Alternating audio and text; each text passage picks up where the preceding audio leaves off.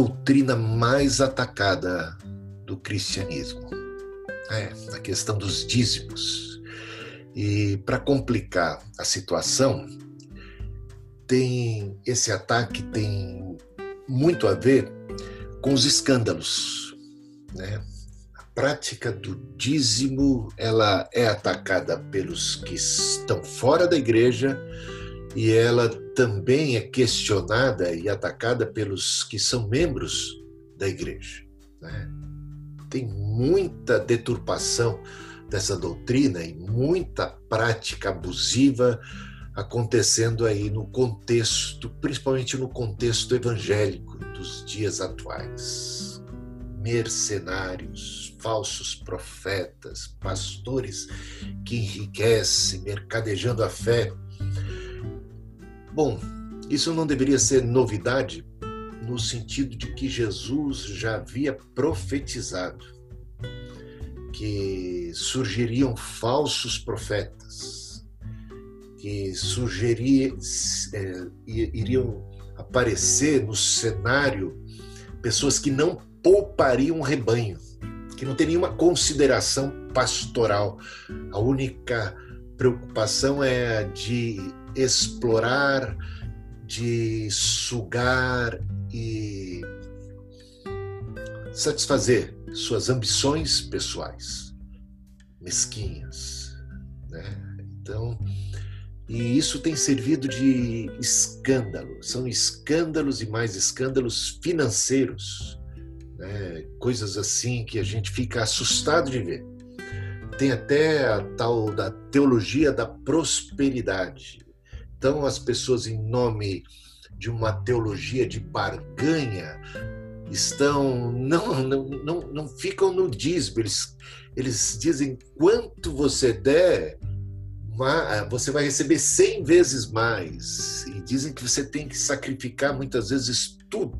Sacrifique seu Isaac, dê sua casa, dê seu carro, dê.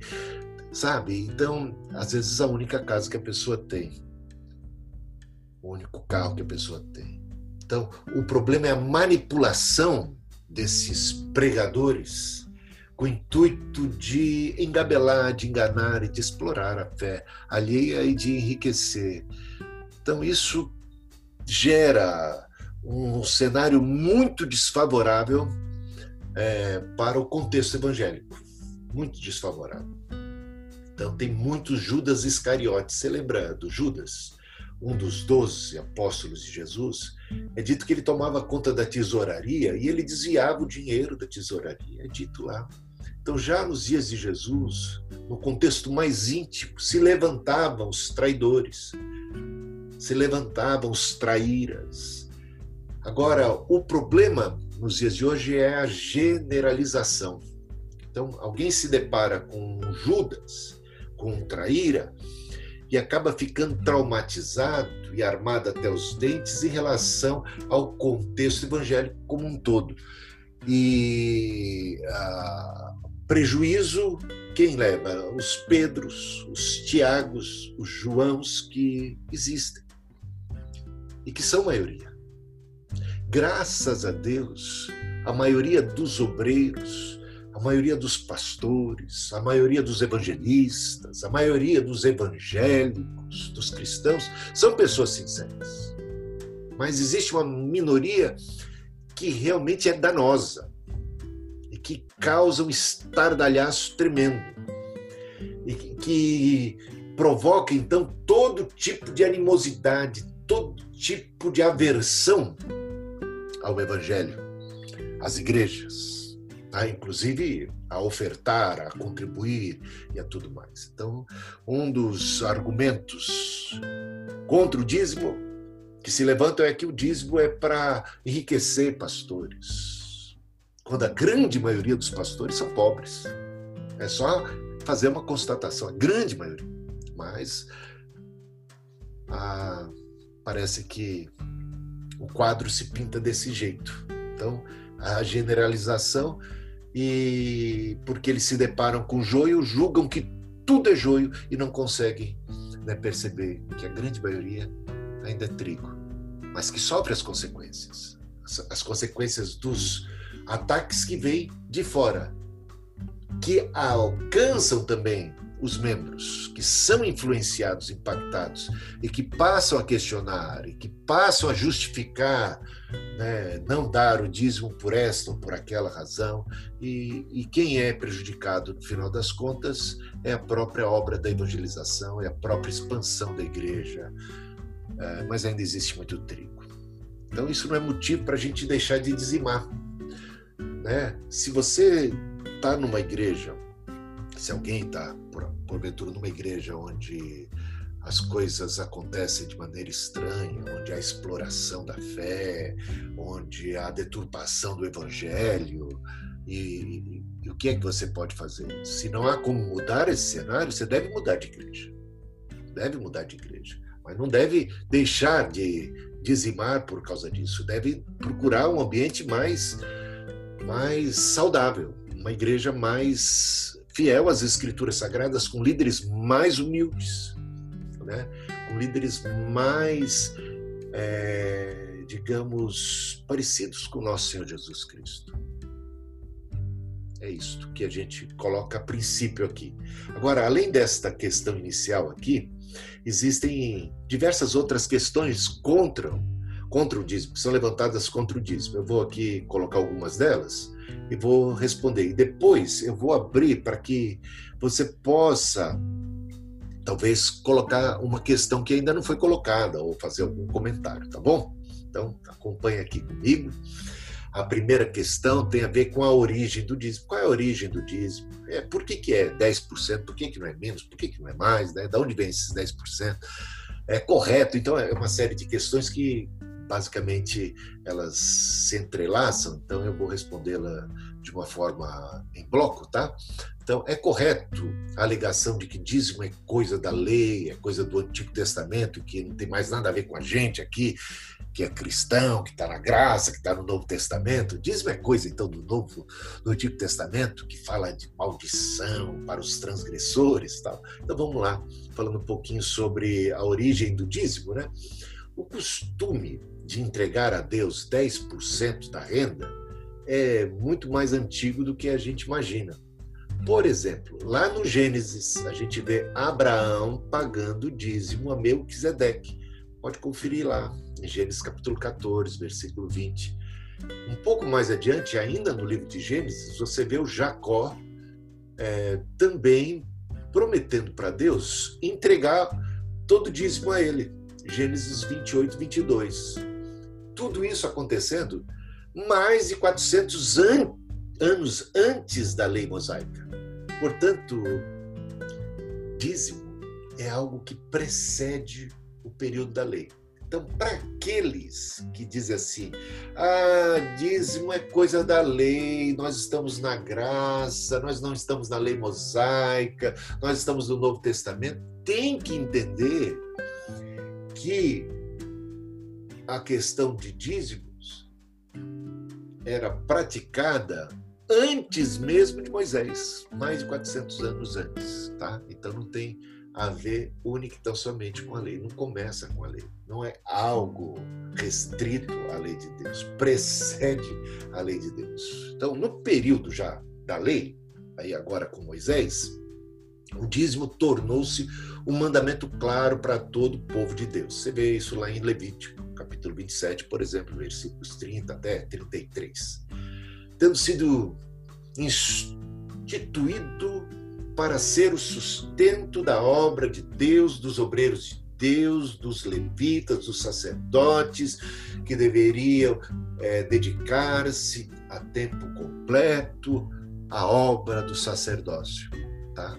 Isso por ocasião do período da lei. Os profetas, mais adiante, né, os profetas, eles ratificaram a prática do dízimo. Você vai encontrar lá nos profetas, mesmo depois do fim da teocracia, porque uma das questões que se levanta também é: ah, dízimo é alguma coisa que tinha a ver com o período da teocracia, quando Deus governava o povo de Israel de maneira direta, não havia presidente, não havia um sistema presidencialista claro, nem podia haver naquela época, e nem um sistema monárquico ainda, não havia rei, então Deus, ele, ele governava, então era uma espécie de tributo, uma espécie de imposto, né?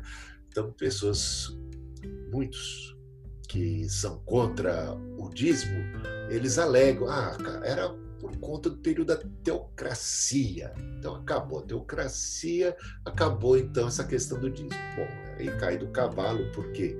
Porque primeiro que antes da teocracia, bom, antes de haver até povo de Deus, quando começou com Moisés, Moisés é, com Abraão, Abraão já estava dando dízimo a Melquisedeque. E também, aí esse é o argumento até principal, quando surgiu a monarquia, rei Saul, primeiro rei de Israel, depois o rei Davi, depois Salomão, depois Robão, aí naquela série, né? depois dividiu o, o, reino de Israel em dois, vai ter Jeroboão no reino do norte, Robão no reino do sul e aquela coisa toda.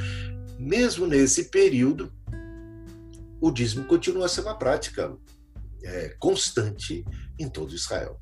Então, a ideia de que teocracia né, era o que justificava o dízimo cai por terra. E os profetas ratificaram a prática do dízimo. Então a gente vê o dízimo acontecendo antes da lei, mais de 400 anos antes.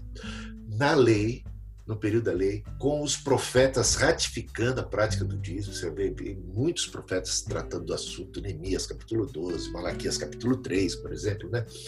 E até mesmo os livros poéticos da Bíblia exortam a prática do dízimo. A gente encontra lá no livro de Provérbios, capítulo 3, versículos de 8 a 10. Olha só o que, que diz lá.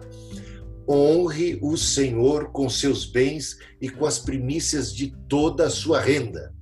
E os seus celeiros ficarão completamente cheios e os seus lagares transbordarão de vinho. Honre o Senhor com os seus bens e com as primícias de toda a sua renda, e os seus celeiros ficarão completamente cheios, e os seus lagares transbordarão de vinho. E quando chega no Novo Testamento, porque aí a gente tem gente que fala, ah, o Novo Testamento não fala nada sobre dízimo, não tem mandamento no Novo Testamento para dar dízimo. Bom, será que é assim mesmo? Então vamos lá, olha só Jesus Cristo. Jesus disse que a prática de dar o dízimo não devia ser omitida por quem quer que seguisse a Deus. Ele cita isso tanto em Mateus 23, como também em Lucas, capítulo 11, versículo 42. vou ler Lucas 11, 42. São textos paralelos, textos paralelos, então é suficiente ler apenas Lucas 11, 42. Mas ai de vós, fariseus, porque dais o dízimo da hortelã, da arruda e de todas as hortaliças e desprezais a justiça e o amor de Deus. Devias, porém, fazer estas coisas sem omitir aquelas. Devias, porém, fazer estas coisas sem omitir aquelas. O que é que Jesus está falando aqui? Ele está observando os fariseus, os religiosos daquela época, e notando uma discrepância, notando uma falta de prioridade. Claro que na vida cristã, o mais importante é a prática do amor, é a prática da justiça, é a fé, a esperança, o amor, a justiça, isso sim. O problema dos judeus daquela época é que eles entendiam que poderiam, uma vez praticando o ato do dízimo, deixar de lado a justiça, deixar de lado o amor. Tá entendendo? Eles entendiam que se faziam do dízimo uma espécie de salvo-conduto. Ah, já que eu dei o dízimo, eu estou de bem com Deus. E aí não praticava misericórdia, não praticava compaixão, não praticava o amor não praticava a justiça. Né? Você está percebendo o problema aí? Agora, nesta frase de Jesus, fica evidente que o que Jesus está dizendo é que eles devem praticar a justiça, devem praticar a misericórdia, o amor, sem deixar de lado o ato de dar os dízimos. Não é isso? Repara bem lá. Pode ler tanto em Mateus 23 como em Lucas capítulo 11 e você vai observar claramente que aqui, ao tratar destas questões com os judeus, Jesus está ratificando a prática do dízimo, porque ele está dizendo: vocês, olha só, vou, vou citar mais uma vez, só para ficar claro, nas palavras de Jesus e não nas minhas, né? Porque aí fica bem mais mais contundente, né? Mas ai de vós, fariseus, porque dais o dízimo da hortelã, da arruda e de todas as hortaliças e desprezais a justiça e o amor de Deus. Devis, porém, fazer estas coisas sem omitir aquelas. Fazer estas coisas sem omitir aquelas. Ou seja, fazer essas coisas. A prática do, do, da justiça, do amor, sem omitir aquelas aquelas que o dízimo, né? a fidelidade no dízimo. Portanto, não é excludente, não é uma coisa ou outra. O que Jesus propõe aqui é que nós sejamos fiéis a Deus em ambos os sentidos. Ah, mas isso são aspectos da lei ultrapassados. Calma lá, né? Por acaso o decálogo, os princípios do decálogo estão ultrapassados? Né? Não farás para ti imagem de escultura, não terás outro, outros deuses, não matarás, não roubarás, não cobiçarás. Ou seja, essas coisas estão ultrapassadas ou elas continuam valendo como orientação de Deus para nós? O que Jesus está dizendo é que aspectos, princípios, valores da lei, como a justiça, o amor, evidentemente continuam válidos para nós, os cristãos, nos dias do Novo Testamento, certamente que sim. E ele diz: façam essas coisas sem omitir aquelas. Ou seja, ele está contrastando a justiça e o amor, a fé, a misericórdia, esses valores mais assim importantes, fundamentais, prioritários da, da vida com Deus sem deixar de lado a prática do dízimo. Com isso, Jesus está referendando a prática do dízimo nos dias do Novo Testamento. Tá bom? Então, importante a gente observar isto aqui. Ah, contribuir de maneira pro, pro, proporcional ao seu ganho é um princípio reafirmado no Novo Testamento Veja lá 1 Coríntios 16, 2. Cada um de vocês separe uma quantia, uma quantia conforme a sua prosperidade. Ou seja, proporcional ao seu ganho, proporcional à sua renda. E isso que Paulo está falando aqui, que não tem necessariamente aqui no caso a ver com o dízimo, tem a ver com a questão da proporcionalidade, com a questão da contribuição que tem a ver com a minha possibilidade, com o meu ganho, né? É muito interessante, então, esse princípio da proporcionalidade que a gente vê muito claramente na questão do dízimo. É sempre proporcional ao ganho. Se alguém ganha mais, vai dar mais proporcionalmente. Não quer dizer que o significado disso que ele está dando seja mais ou menos do que o significado daquele que está dando a respeito de 10% em cima de menos, salário menor, por exemplo. Né? Todos estão, de alguma maneira, né, dando proporcionalmente ao seu ganho. Portanto, o dízimo segue um princípio sábio, justo, norteador para as contribuições dos fiéis para o sustento da Igreja de Cristo. Mesmo com a destruição do templo, e o fim do ministério dos sacerdotes levíticos, temos um sacerdócio que ainda está em pé, meus amados irmãos e irmãs. Qual que é o sacerdócio? O de Melquisedeque. É...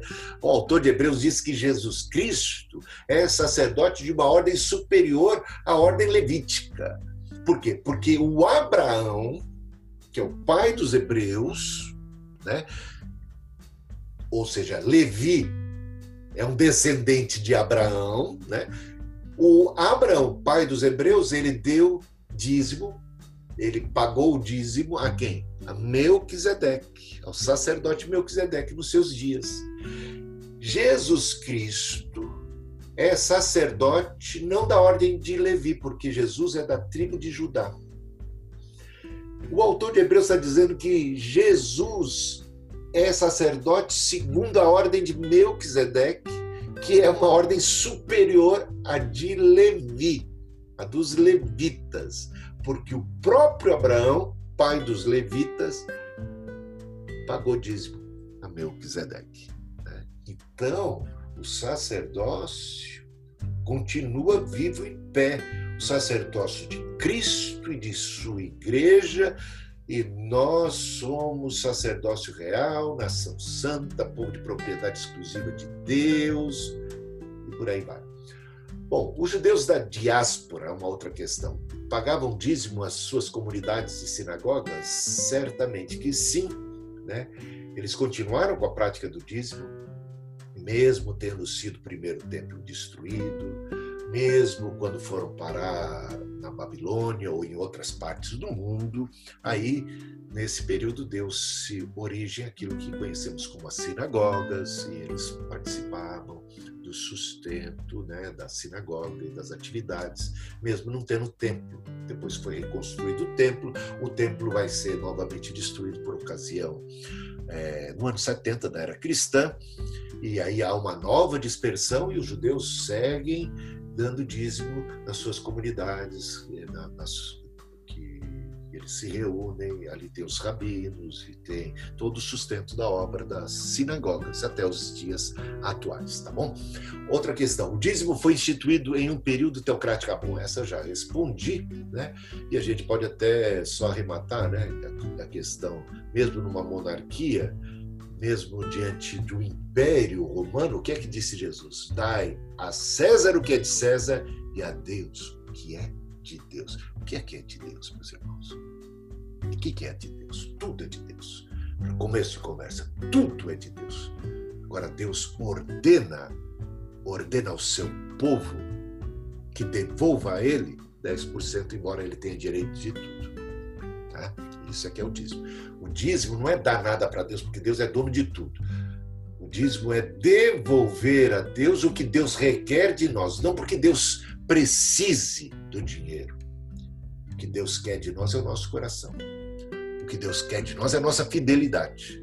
O que Deus quer de nós é o nosso reconhecimento de que tudo lhe pertence de que tudo que temos vem das suas mãos e ele é o sustentador, o provedor de nossas vidas. Portanto, o ato de dizimar é um testemunho claro de que nosso coração está em Deus, de que nós dependemos do Senhor e nele confiamos e somos a ele obedientes e seguros estamos de que ele cuidará de nós. Por que devo dar o dízimo? Essa é uma outra questão se ele foi instituído para o sustento dos sacerdotes levitas que não existem mais. Bom, já meio que respondi essa questão quando falei de que estamos debaixo da ordem de Melquisedeque, então essa ele continua valendo. Não, não podemos nos esquecer então que os sacerdotes não existiam também nos dias de Abraão, tá? Sacerdócio levítico, a lei, nada, templo, não tinha nada disso, nem tabernáculo tinha né? muito mais de 400 anos antes de, de tábuas da lei, de, de Pentateuco, né? ali, ali é, do, do, dos livros né? da Bíblia, a gente, a gente já tinha o Abraão pagando dízimo a Melquisedeque. Né? E, e hoje, o que, que diz o livro de Apocalipse, capítulo 1, versículo 6? Né? Deus, ou Cristo, Cristo nos constituiu reino e sacerdotes para o seu Deus e Pai. Nos constituiu reino e sacerdotes. Sacerdócio universal de todos os crentes. Agora, dentro desse sacerdócio universal de todos os crentes, Deus separa, Deus nomeia, Deus chama, Deus convoca, Deus constitui, como diz Efésios capítulo 4, versículo 11. E ele mesmo concedeu uns para apóstolos, outros para profetas, outros para evangelistas e outros para pastores e mestres. Então, há uma liderança na igreja. Há uma liderança sacerdotal, há um ministério efetivo evangélico Tá? Ah, isso prescrito na Bíblia, não apenas no Antigo, mas também no Novo Testamento. E Paulo, o apóstolo, ele defende o sustento dos ministros do Evangelho através dos dízimos. Ele diz o seguinte, você encontra isso lá em 1 Coríntios capítulo 9, versículo 14. O Senhor ordenou, olha, repare bem, o Senhor ordenou aos que pregam o evangelho que vivam do evangelho. Leia todo o contexto. 1 Coríntios capítulo 9, mais tarde. Que agora nesse momento a gente está com tempo reduzido, não vai poder se estender. Para você ver como Paulo está tratando da necessidade da conscientização da igreja de sustentar os seus líderes ministros do evangelho. É isso que ele trata lá. Vivam do evangelho, é ordem de Deus. E veja que Paulo, dentro daquele contexto, ele evoca exatamente o exemplo do sustento, como era feito o sustento dos levitas, dos sacerdotes levitas dos dias do Antigo Testamento. É, veja o versículo 13, capítulo 9, versículo 13 de 1 Coríntios. Sabe o que, que diz lá? Vocês não sabem que os que prestam serviços sagrados se alimentam do próprio templo e que os que servem ao altar participam do que é oferecido sobre o altar. E a gente sabe muito bem que o templo e aquilo que era oferecido e todo o mantimento era possibilitado através dos dízimos. Trazei todos os dízimos para a casa do Senhor, para a casa do tesouro, para que não falte mantimento. Era assim através dos dízimos que os levitas eram sustentados. Paulo traz isso como exemplo e transporta, faz esse trâmite, a mesma prática para sustento dos levitas nos dias do Antigo Testamento, Paulo diz, deve ser a prática para o sustento dos que são ministros do Evangelho nos dias da igreja. Ah, agora, outra questão. Se é dito que o dízimo era para ser trazido ao templo de Israel, que já não existe mais, por que devemos dizimar? De alguma maneira já andei respondendo, né? O dízimo foi instituído centenas de anos antes da construção do primeiro templo. Além disso, é evidente que há necessidade de recursos para o sustento da expansão, da missão da igreja, o sustento dos obreiros e também, gente, aluguel? Aquisição de terreno, construção de templos e edifícios para as nossas reuniões, toda a manutenção, tudo isso é algo que requer é, recursos, portanto, a, se a igreja do Novo Testamento ela, ela era muito mais centralizada, o movimento era assim, centrípeto, mais para dentro do templo, todos indo para, para Jerusalém, no Novo Testamento, né, a igreja ela é enviada para fora, né, e ela vai se expandindo. Então, ela vai constituindo núcleos aqui, núcleos ali, e à medida em que esses núcleos vão crescendo, eles, eles vão requerendo um lugar mais adequado para a reunião né, dos membros, para, para o benefício da própria coletividade. Então, esses edifícios vão, vão sendo uma necessidade, conforme a expansão e o crescimento da própria obra. Tá? É claro que a igreja pode, pode viver por um tempo se reunindo em casas, mas como ela, é, à medida que ela avança, então ela, ela vai requerendo também a construção, a edificação, o aluguel. Então isso também requer mais recursos. Tá? Ah, outra questão. Como responder ao argumento de que a contribuição deve ser voluntária e não imposta? Afinal de contas, o crente não deve ser livre para dar quando quiser, quando sentir no coração, pois a Bíblia diz que cada um deve contribuir como propôs no seu coração. Bom, é o seguinte, meus irmãos: dízimo não é opção, não. Dízimo é mandamento. Tá? O texto de 2 Coríntios, capítulo 9, que é aqui evocado, aqui mencionado, aludido aqui na questão em si, né? Não se trata de dízimo, mas de oferta. 2 Coríntios, capítulo 9, veja o versículo 1. Ora, quanta assistência a favor dos santos. Era uma oferta de caridade para os cristãos da Judéia, de Jerusalém em especial, que estavam passando um período de grande fome então, Paulo fez uma coleta nas igrejas para ajudar o pessoal que estava lá passando privações, tá? E veja que então a questão não tem a ver necessariamente com dízimo. Cada um contribua segundo tiver proposto no coração. Aí sim, claro, é uma oferta voluntária. Então aí sim você pode propor no coração quanto você quer dar e contribuir, né? É, não com tristeza ou por necessidade, diz ele, porque Deus ama quem dá com alegria. Então a espontaneidade, a alegria, né, a, a liberdade se dá nesse contexto e não no contexto do dízimo. Porque no contexto do dízimo é uma ordenança de Deus, é uma ordem de Deus, é um mandamento do Senhor. Você não pode, você não pode dialogar com o mandamento, você não pode querer um desconto, né? Deus pode tornar abundante, diz o apóstolo Paulo, em vocês toda a graça, a fim de que, tendo sempre em tudo ampla suficiência, vocês sejam abundantes em toda boa obra, como está escrito: distribuiu, deu aos pobres, a sua justiça permanece para sempre. Agora, Deus é dono de tudo, você devolve ao dono, né? Os 10% que ele requer. Né? Não dar o dízimo seria uma apropriação né? indébita.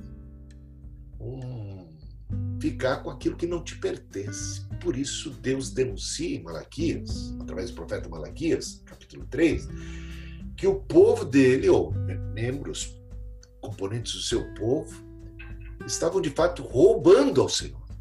Roubando. Por quê? Porque estavam é, é, tirando de Deus aquilo que pertence a Deus e que Deus está exigindo. Eis aí a questão.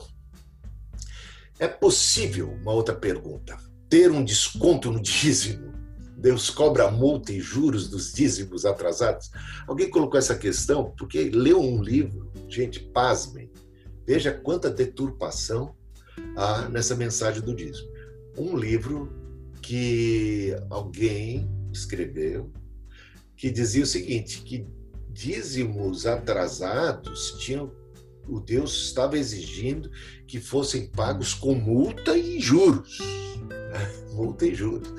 Aí a pessoa me perguntou, eu falei assim: não, não tem na Bíblia nada a esse respeito. É claro, um bom senso. Se você ficou atrasado muito tempo, então cabe você fazer as contas. Olha, uma correção monetária, qualquer coisa assim, né? Do bom senso, tá? Seria isso, mas nada que, que a Bíblia esteja realmente exigindo. É possível ter um desconto no dízimo, porque, por incrível que pareça, tem igreja, faz uma promoção. Gente, se você pagar até tal dia, você tem um desconto. Sabe, gente, não dá. Não dá para negociar com aquilo que Deus estabeleceu, com aquilo que é ordem de Deus. Não é possível, né? Não é possível isso. A outra questão. Já não seria o bastante dar ofertas? É necessário mesmo ser dizimista? Né? Dar ofertas já não é bastante. Eu só dou oferta. Eu dou oferta já suficiente. Né? Alguém pode pensar assim. A oferta, meus irmãos, é algo voluntário. Agora, dízimo é dívida. Tá? Dízimo é obrigação. Claro que a oferta também entra na questão, é nossa obrigação também dar oferta, porque também quem só dá dízimo e não dá oferta, está pecando, porque no que me roubais, diz o Senhor? Nos dízimos e nas ofertas. Então, uma coisa e outra são requeridas por Deus. A caridade, a bondade, a generosidade, o Senhor espera de todos nós. Quem dá ao pobre empresta a Deus. É, né? Veja lá, 1 Coríntios capítulo 9, o texto que nós já acabamos de ler hoje. É, é, é, é importante, né? Veja, até, até, até o versículo aqui, ó, distribuiu, deu aos pobres é segundo Coríntios 9, né? Distribuiu, deu aos pobres, a sua justiça permanece para sempre. Deus quer que, que sejamos generosos. Então, através do pagamento do dízimo, nós somos fiéis. Através da oferta, nós somos generosos. É isso. Né? Nunca devemos nos contentar e achar que deu dízimo já está bom. Não, devemos sempre ultrapassar. Nós não podemos ser legalistas. A, a, a, graça de Deus em nós, e nós estamos no período da graça, ela nos leva além da mera letra. Então Deus espera a nossa generosidade. E o Senhor e ser-vos-á dada, boa medida, recalcada e sacudida, sacudida e transbordante. É isso. Tenha fé no Senhor. Seja generoso, como o Pai Celestial é generoso e fiel e galardoador daqueles que o teu Pai que vem em secreto te recompensará. É o que diz a Bíblia. Onde está na Bíblia que eu posso deixar de dar o dízimo para dar apenas ofertas? Não tem lugar nenhum, né? E pronto ah, o crente não tem o direito de administrar o uso e distribuição do próprio dízimo? Eu perguntaria também a mesma coisa. Onde é que está na Bíblia que o crente pode, tem o direito, já que o dinheiro é dele? Olha só a concepção. A concepção é totalmente antibíblica. É meu dinheiro. Já que é meu, já que eu vou dar, eu vou decidir. Ah, é isso que diz a Bíblia? Onde está na Bíblia isso? Que você tem o direito de decidir para onde vai o seu dízimo. Deus disse para onde deve ir o seu dízimo. Deve ir para a casa de Deus, aonde você congrega. Tem gente que ainda tem a paixão. Aí é um negócio mais louco que, que eu diria até injusto, né? É comprar numa loja e pagar na outra. Tem gente que se beneficia da igreja local. É pastoreado, congrega e tal, e vai dar dízimo em outra igreja, ou parte de dízimo em outra igreja. Retém, porque olha o que diz a Bíblia, né? Que você não deve reter e nem subtrair o dízimo, nem trazer todo o dízimo. Então, Deus requer isso de nós, uma lealdade, uma fidelidade para a comunidade onde nós estamos inseridos como membros tem gente que faz um negócio doido também. Ah, eu vou. Ah, esse mês eu vou pegar parte do dízimo e vou dar de oferta. Né? Então você nunca deu dízimo em casa, porque deu dízimo e a oferta tem que ser sempre o que você vai dar depois do dízimo, nunca antes. Tá bom? Então, aí as pessoas às vezes se queixam: ah, o que está acontecendo? Por que, por que, que não tenho? Porque não é. Às vezes leal também não dá o dízimo do que recebe, do que tem, retém. Isso pode trazer, realmente, prejuízos. Ah, mas nós estamos no Novo Testamento, pastor. Nós estamos no Novo Testamento. No Novo Testamento tem essa de maldição, não. Por isso, quando se fala de maldição para quem não dá o dízimo e coisa lá, isso aí, isso mostra que dízimo é coisa ultrapassada, que nós estamos na benção. Meus irmãos, no Novo Testamento você vai encontrar o seguinte: aquilo que o homem plantava, ele vai colher no Novo Testamento, você vai encontrar o seguinte: Ananias e Safira apresentando-se diante de Pedro para dar o dízimo, para dar a oferta correspondente à venda de uma propriedade e mentindo, subtraindo. E você sabe a consequência, o que aconteceu com Ananias e Safira. Então a gente tem que começar a entender melhor as escrituras. Porque às vezes nós nos cercamos de textos ou de conceitos com os quais a gente consegue conviver muito tranquilamente. A gente se adapta. Ah, esse texto aqui é mais favorável. A graça, graça, graça. Meus irmãos, a graça não pode, não deve ser motivo para a gente viver aquém do que o Senhor espera de nós. Não vamos usar da liberdade cristã para dar ocasião à carne, ao pecado. O, um dos maiores males que há na face da terra é o amor ao dinheiro, a avareza. Aliás, é o único que Jesus Cristo chamou de Senhor. Não podeis servir a dois senhores, não podeis servir a Deus e a Mamon. Ele deu nome a esse ídolo que é o amor ao dinheiro. que é o apego materialista, que é a avareza. Ele deu nome, Mamon. Não poder servir a dois senhores. Ele chamou isso de senhor. Então, muitos cristãos, se fizerem um inventário correto, se forem assim sinceros consigo mesmos, terão que reconhecer que estão debaixo do senhorio de Mamon. Terão que reconhecer que subtraem, terão que reconhecer que retêm, terão que reconhecer que não são leais ao Senhor, que não o obedecem, que driblam a sua palavra, que se esquivam da palavra de Deus, que criam sabe, fantasias e, e, e usam o termo graça e coisa para simplesmente não darem que Deus espera, no mínimo. Porque dízimo é o mínimo. O que o Senhor espera de nós, no mínimo, é o dízimo e ofertas caridosas e generosas. Isso é o mínimo que o Senhor requer de cada um de nós. Ah, bom, vamos lá.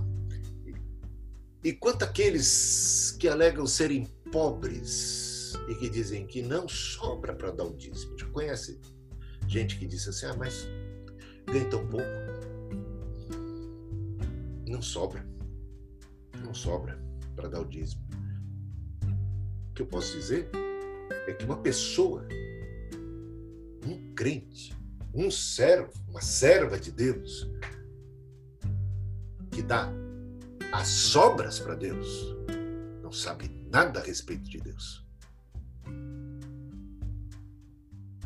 Sobras, meus irmãos. Vamos ver se sobra para dar? É isso? É assim que a gente trata as coisas de Deus? Se sobrar, eu dou. Certamente não vai sobrar. Certamente o devorador vai tomar conta. Certamente trará maldição sobre sua vida. Se a atitude para com Deus é se sobra. Diz o, o, o Ageu que se Ó, vou ler aqui o profeta Ageu. De fato, capítulo Ageu capítulo 1, versículo 9. De fato, emprestastes em, esperastes muito, mas veio pouco. E esse pouco, quando levastes para casa, esse pouco, quando levastes para casa, entenda-se a casa de Deus, eu ainda o dissipei com um só sopro.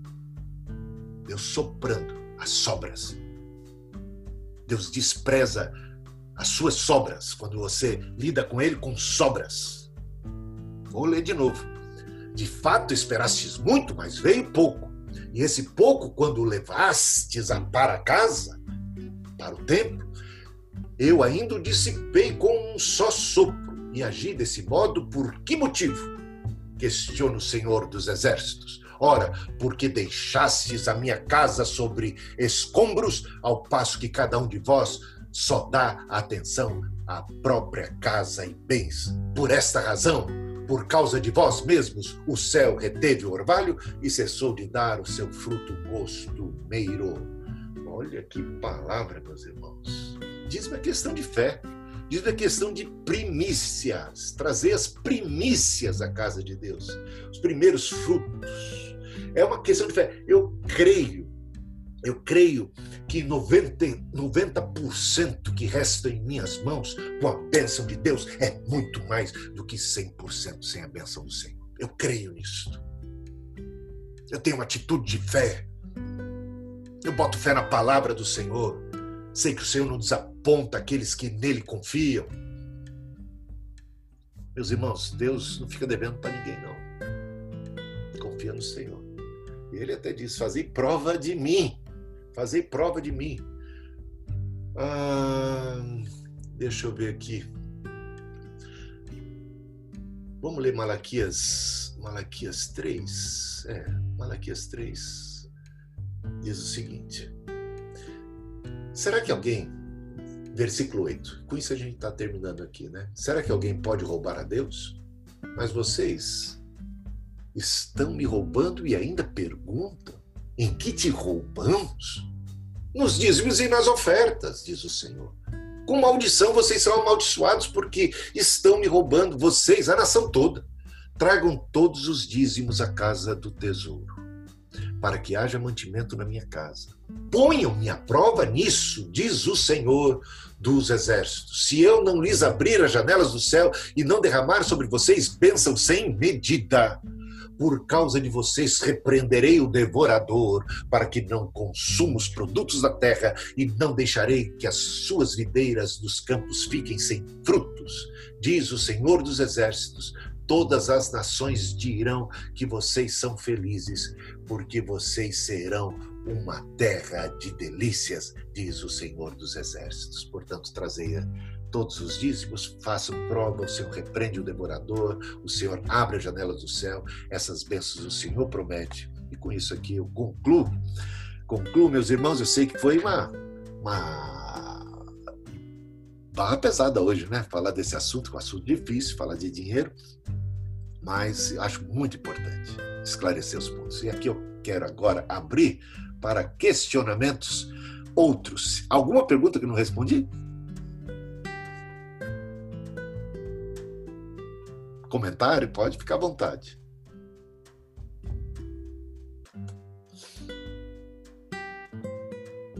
Silêncio total. Isso. O Afonso fez uma pergunta aqui no chat. Ah, pode é. colocar então. É obrigatório ser generoso? sendo que toda igreja é de Deus, então tecnicamente você pode dar o dízimo em qualquer igreja, independente se, con se congrega lá ou não? Bom, é obrigatório ser generoso? Se você é cristão, sim. Né? Como é que você pode receber perdão e não, e não ser generoso em perdoar? Como é que você pode receber misericórdia e não ser é, é, é, misericordioso? Como é que você pode receber de Deus recursos e não ser e fechar os olhos para os irmãos e fechar a, os olhos para a igreja e, e não ser fiel e obediente ao Senhor? Então, obviamente que é. Agora, a outra questão eu já respondi, né? Respondi ali. Meus irmãos, como é que eu posso congregar no lugar, ser batizado no lugar, viver no lugar, ali receber as ministrações e tudo e dar em outro lugar? Né? Eu, aquilo que eu coloquei, você compra numa loja o produto, mas vai pagar na outra. Então não dá. Realmente isso aí seria um descalabro total. E isso de administrar o dízimo, de fazer o dízimo que eu bem entendo, isso aí é pecado. A Bíblia diz: trazei coloca diante de Deus e em ponto final. Você quer discutir com isso? Você está discutindo com Deus, não é comigo, não. Não é problema mais nem comigo. Você vai ter que se ver com o Senhor. Né? Eu estou dizendo, todo mundo que pensar de um jeito desse vai ter que se ver com o Senhor, porque quem está dizendo como é que tem que ser é Ele, não sou eu, não.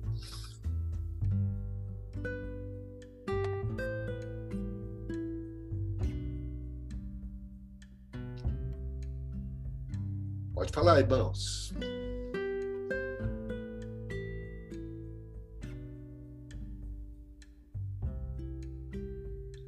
Vocês conhecem por acaso alguém que foi fiel no dízimo, que foi obediente a Deus, que tenha se decepcionado, que tenha ficado frustrado no final?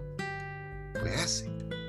Mas eu poderia aqui, também não conheço não, mas eu poderia colocar um montão de gente que não foi fiel a Deus, que não foi fiel no dízimo, que reteve, subtraiu, fez o joguinho, administrou, fez qualquer coisa desse tipo e que sofreu consequências do devorador.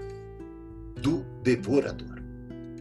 A bênção de Deus. E eu não estou dizendo. Porque uma outra questão que poderia ser levantada aqui é a seguinte: ah, mas eu conheço gente que é bem de vida que não é dizimista, e conheço gente pobre que é dizimista. Gente, quando a gente está falando de prosperidade aqui, não está falando necessariamente de prosperidade material, embora isso esteja implícito. O Senhor suprirá em glória uma a uma as nossas necessidades o Senhor vai se fazer presente na vida do pobre também, tá?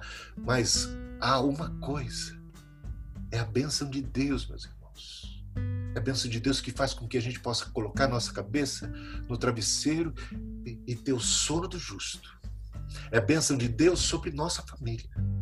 É a bênção de Deus sobre nossa descendência é uma bênção do Senhor que ultrapassa, é um bem-estar, é, um, é, um, é uma vida abundante que ultrapassa a questão meramente monetária. Você está entendendo?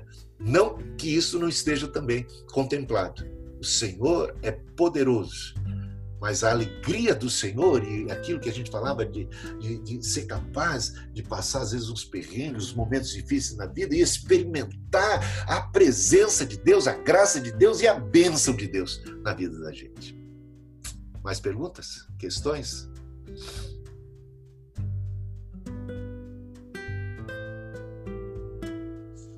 Oi, Bispo. Sim. É, na realidade, eu e a Érica ah, endossamos tudo, as questões foram colocadas aí e nós estamos de acordo com todas as respostas.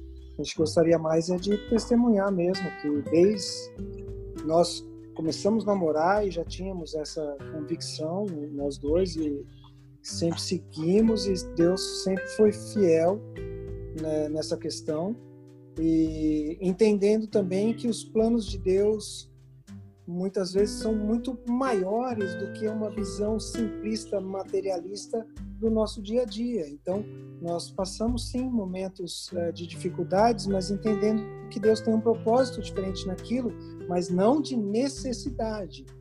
Né? A necessidade não passamos, passamos momentos diferentes daquilo que gostaríamos, né? Às vezes é, tendo que é, diminuir supérfluos, coisas desse tipo, mas entendendo que Deus tinha um propósito para aquilo, né? E, e, depois a gente entende, na maioria das vezes, e se não entende também, é Deus tem um plano muito maior e nós queremos cooperar com esse plano. Mas o importante é que, de fato, ser dizimista e dar a oferta conforme Deus coloca no coração é algo maravilhoso, muito importante e eu e a Érica endossamos e, e colocamos que uh, procuramos sempre, mesmo diante das dificuldades, seguir este mandamento de Deus e, e, e seguir isso com Deus. Que Amém? bênção! Louvado seja sempre isso, né? Quantos testemunhos a gente pode dar da fidelidade do Senhor? Fazei prova de mim se eu não abrir a janela do céu e derramar sobre vocês bênção tal, repreender o devorador. Deus, é a bênção de Deus na nossa vida, o cuidado dele. Que coisa boa, hein? Bom, vamos encerrando, né? Tem mais alguém que quer falar? Senão a gente vai encerrar, pedir a pastora Núbia para encerrar com oração. Eu acho que a Ana Maria Maiorani quer falar, né, Ana? Ana. Diga aí. Sabe o que é, pastor? Eu tenho que agradecer muito a Deus, é, porque teve, teve meses assim que eu não cooperei com, com o dízimo e tal, né? Mas eu agradeço imensamente a igreja, ao Senhor, ao bispo, o pastor Isaías e os, a Cristina, todos os irmãos porque me receberam da mesma forma que eu estivesse dando dízimo. Eu sei, sim, bispo, que algumas igrejas por aí, eu sei que se a pessoa não dá o dízimo, eles nem dão bola, eu não sei, né? Não frequentei, mas isso eu vi de algumas pessoas. Que se a pessoa não dá o dízimo, ele não é recebido uh, de braços abertos com, com os outros irmãos, ou, ou até mesmo com os pastores, né? Então, eu agradeço imensamente a nossa Igreja Metodista Livre de Mirandópolis, que sempre me recebeu, eu dando dízimo ou não dando dízimo, da mesma forma, de braços abertos, se eu precisar, como algumas vezes já precisei de oração, é, para os meus netos, para os meus filhos, mesmo para mim, né? Então, sempre vocês estão assim abertos e fazendo oração para aqueles, aquelas pessoas que eu precisei. E, e aí eu agradeço imensamente. Eu sei essa é essa explicação que o senhor nos deu hoje foi imensa. O Marcelo, uma vez, ele, o Marcelinho da Érica, ele, ele deu uma aula para nós, eu não esqueço disso. Se tiver oportunidade, bispo, seria muito bom também dele fazer essa, essa aula para nós, o importante da vida, vida financeira. Isso inclui o dízimo. Então, gente, eu agradeço muito a Igreja Metodista que cada vez o Senhor esteja mais e mais presente ali entre nós, né? Em todas as necessidades, eu sei que Ele tem nos atendido. Eu agradeço muito a Deus, ao Senhor e a todos os membros. Ana Maria, você sabe que eu Oi. nunca soube quando você deu, quando você não deu? Nunca soube. Nunca soube disso. Muito obrigada. Eu nunca quis saber. Então, que os, é. minha testemunha disso é o Francisco. Francisco é o tesoureiro. Ah, Quando eu fui lá, dá a lista aí do dizimista. Eu não quero saber. Eu quero tratar todos igual. É, nenhum de nós ah, sabe, né, pai? A gente nunca, nunca pediu boa, O único que sabe é o Francisco. Francisco sabe. É Francisco, talvez, é o Francisco. talvez o é. tesoureiro, diretor de finanças, mas isso aí é. eu poderia saber. Tem pastores que sabem, não tem problema de saber. Sim, senhor. Mas eu, não, eu faço questão de não saber exatamente para poder eu não me preocupo com isso. Eu sei do seguinte, meus irmãos, eu não estou dizendo, olha, uma coisa que eu vou colocar claramente: a igreja está com uma boa situação financeira, não é? Tá. Graças a Deus. Eu não estou dizendo isso por causa de dinheiro. Não, mas o senhor não, sabe. É, é. Mas eu não, tô, eu não digo isso por causa de nada, gente. Eu digo isso por causa da bênção que você vai ter. Sempre dizendo. Glória a Deus. Eu não posso privar você desse benefício. Tá?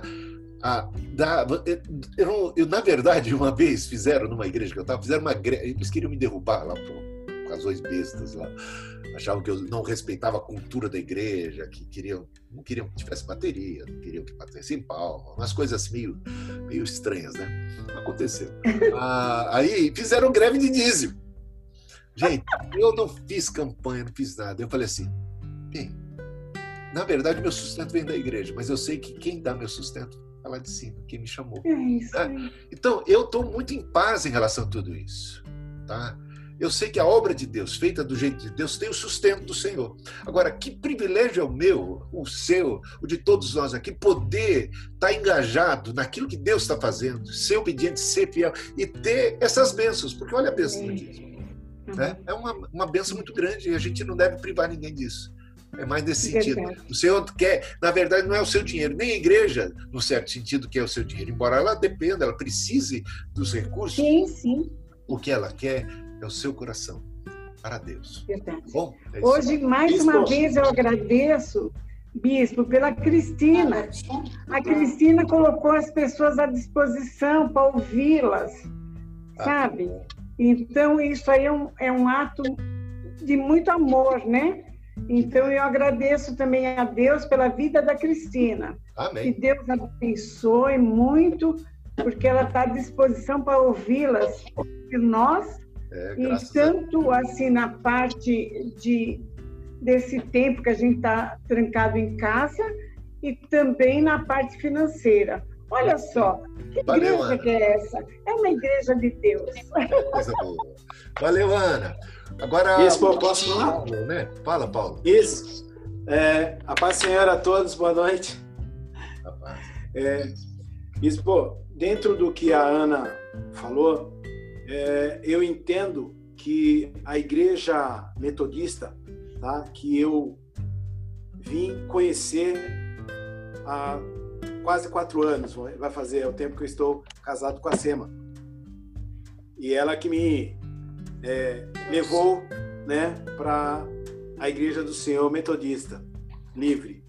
E hoje, é, hoje conhecendo né, melhor a igreja e conhecendo a cada um dos irmãos, né, primeiro que é, o que a irmã colocou, se os irmãos é, olhar é, de forma diferente aqueles que não dizimam, não contribuem com a obra, eles também estão é, cometendo um pecado.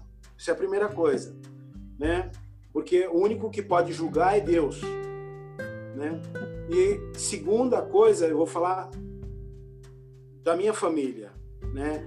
Nós fomos acolhidos como todos são acolhidos nessa igreja do Senhor. E nós sentimos o poder de Deus quando eu sofri o que eu sofri um mês atrás. Tá? A igreja não olhou tá, para aquilo, para aquilo outro. A igreja tá, ela é, se uniu tá, para ajudar uma família que estava passando por uma dificuldade. E hoje é o que vocês fazem. E esse retorno não é o homem que dará para a igreja, mas sim Deus que tocará no coração dos homens para abençoar uma igreja. Amém. Assim seja. Oh, e a todos nós, a todos nós que, que cremos no Senhor e nele confiamos.